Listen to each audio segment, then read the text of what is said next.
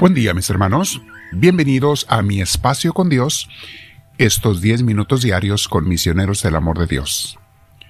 Te invito a que te sientes en un lugar con tu espalda recta, cuello y hombros relajados.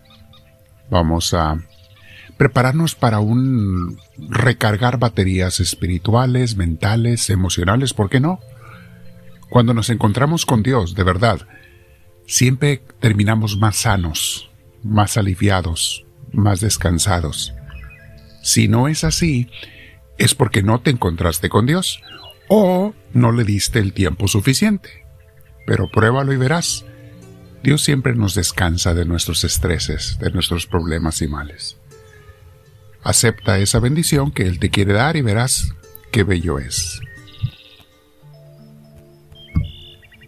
Muy bien, mis hermanos, vamos a respirar profundo pero con mucha paz, con mucha tranquilidad, y vamos a pedir al Espíritu Santo que nos llene. Dile tú en tu corazón, Espíritu Divino, ven a mí, te lo pido, enséñame a vivir, enséñame a pensar, enséñame a actuar, enséñame a sentir. Lo que tú quieres que yo piense, viva, actúe, hable, todo que sea guiado por ti y en ti, Señor, te lo pido. Gracias porque sé que escuchas mi oración. Me quedo lleno, llena de tu presencia, Señor, y me quedo listo para pensar en ti, para meditar en ti. El título de hoy, mis hermanos, se llama No es más feliz quien tiene más, ni tampoco es más infeliz quien tiene menos. Y esto viene porque a veces alguna gente me pregunta, Padre, ¿por qué a aquellas personas que no están cerca de Dios les va bien? Pongo entre comillas bien, porque a veces la gente por irle bien sin, quieren decir tiene más dinero. Mis hermanos, qué gran engaño hay en eso. Que porque alguien tiene más dinero, significa que le va bien. ¿Quién te dijo que son más felices los que tienen más dinero que los que tienen menos? Los humanos somos por naturaleza y debilidad ambiciosos. Siempre queremos más y más, aunque tengamos lo suficiente para vivir. Es por eso que algunos cristianos creyentes se confunden con esta pregunta que les estoy comentando. Dicen, ¿por qué Dios eh, bendice más a? ¿Qué significa bendice? Que tiene más dinero. Ah, tienes la idea equivocada de bendición. Eso no es bendición. Recuerda una cosa, mi hermano. Una vez que tenemos nuestras necesidades básicas de comida y sustento cubiertas, todo lo demás está más de sobra que de bendición. Aunque los excesos materiales nos dan la oportunidad de comprar alegrones, porque es lo que te da el dinero, excesos materiales, comprar alegrones y cosas materiales extras, Todas esas cosas, mis hermanos, en cuanto pasa su emoción, que no dura mucho, nos vuelve a dejar en el mismo estado anímico donde estábamos antes de tenerlas.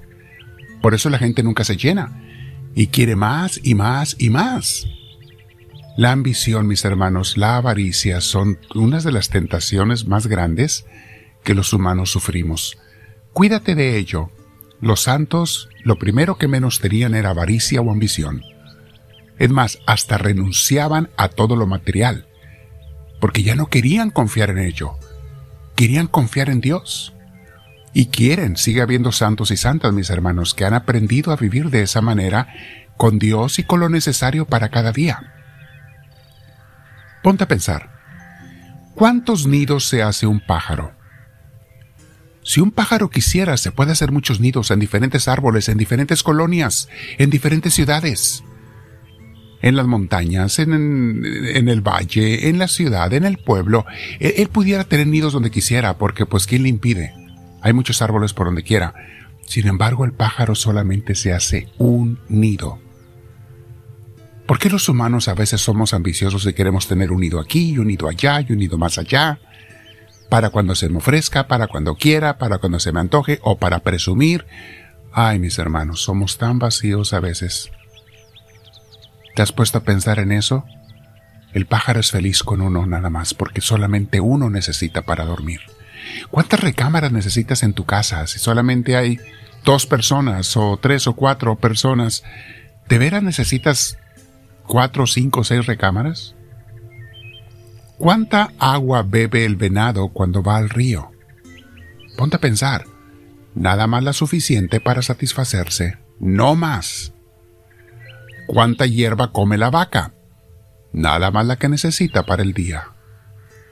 Ninguno de ellos acumula, ninguno junta de más, y ninguno quiere competir con otros para ver quién tiene más. ¿No crees que tenemos que aprender algo de la creación de Dios? Ve cómo vivió Jesús, siendo el mismo Hijo de Dios, pudiendo ser un gran rey multibillonario, más rico que todos los reyes juntos de la tierra, ¿qué escogió?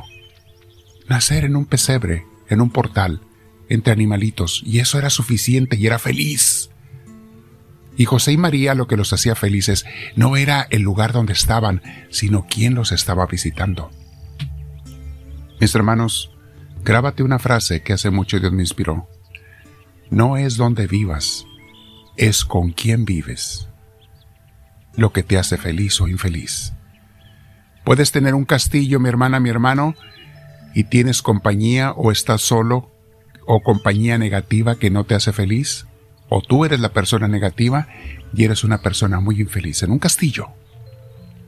O puedes vivir en una choza, humilde, con gente que te quiere y que tú quieres, y eres la persona más feliz del mundo.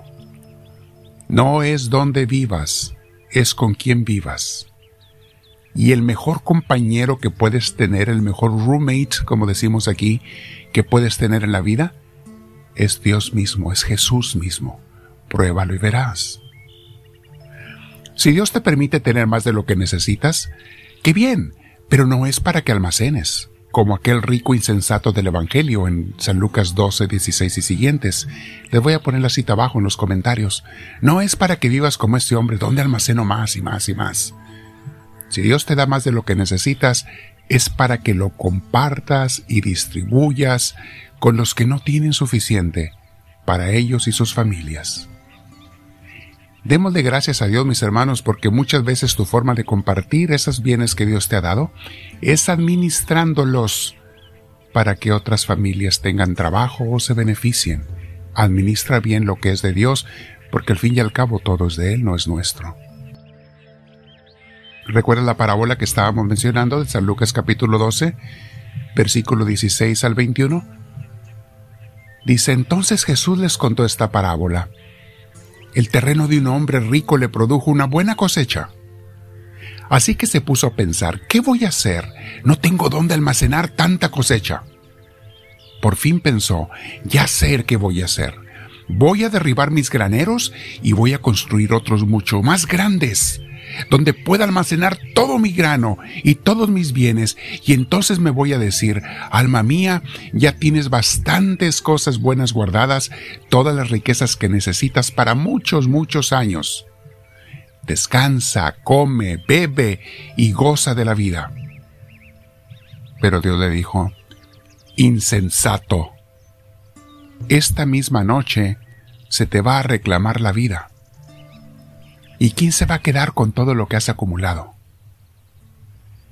Así le sucede, dice Jesús, al que acumula riquezas para sí mismo en vez de acumular riquezas delante de Dios.